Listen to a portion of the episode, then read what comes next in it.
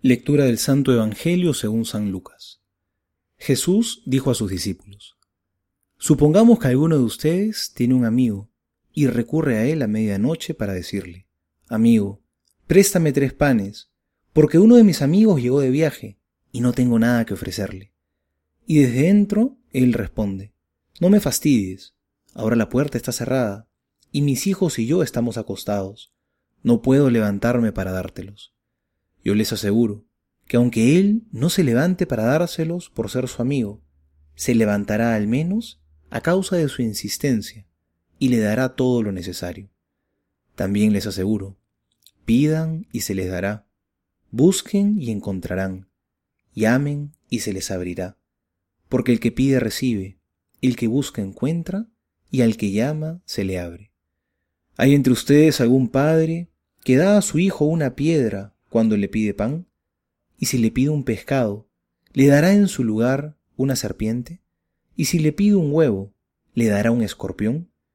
Si ustedes que son malos saben dar cosas buenas a sus hijos, ¿cuánto más el Padre del cielo dará el Espíritu Santo a aquellos que se lo pidan.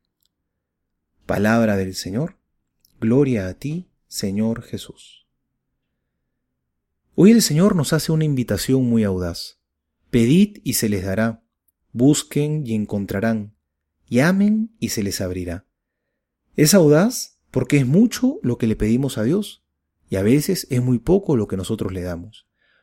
¿Cuántas veces hemos pensado que quizá le estamos pidiendo demasiado al Señor, que quizá ya no deberíamos pedirle tanto? Nunca tengamos vergüenza de pedirle a Dios. Si alguna vez nos sentimos cortos de pedir, eso es una tentación. Porque Dios no piensa como los hombres. Su medida es siempre la generosidad y nos quiere dar en abundancia. Eso nos dice el Señor en el Evangelio el día de hoy. Es más, Jesús nos invita a pedir con osadía, a ser incluso inoportunos, como el hombre que se aparece a medianoche para pedir pan a su vecino, e insistentes, como ese otro pasaje de la viuda que pide hasta el cansancio, para que el juez le haga justicia. Hay que pedir entonces con valentía, porque como dice el catecismo, así como rezamos, es como vivimos. La oración también es una lucha. Hay que rezar con insistencia, con perseverancia, no rendirnos nunca. El Papa Francisco ha dicho que una oración que no es valiente le falta, no es una verdadera oración.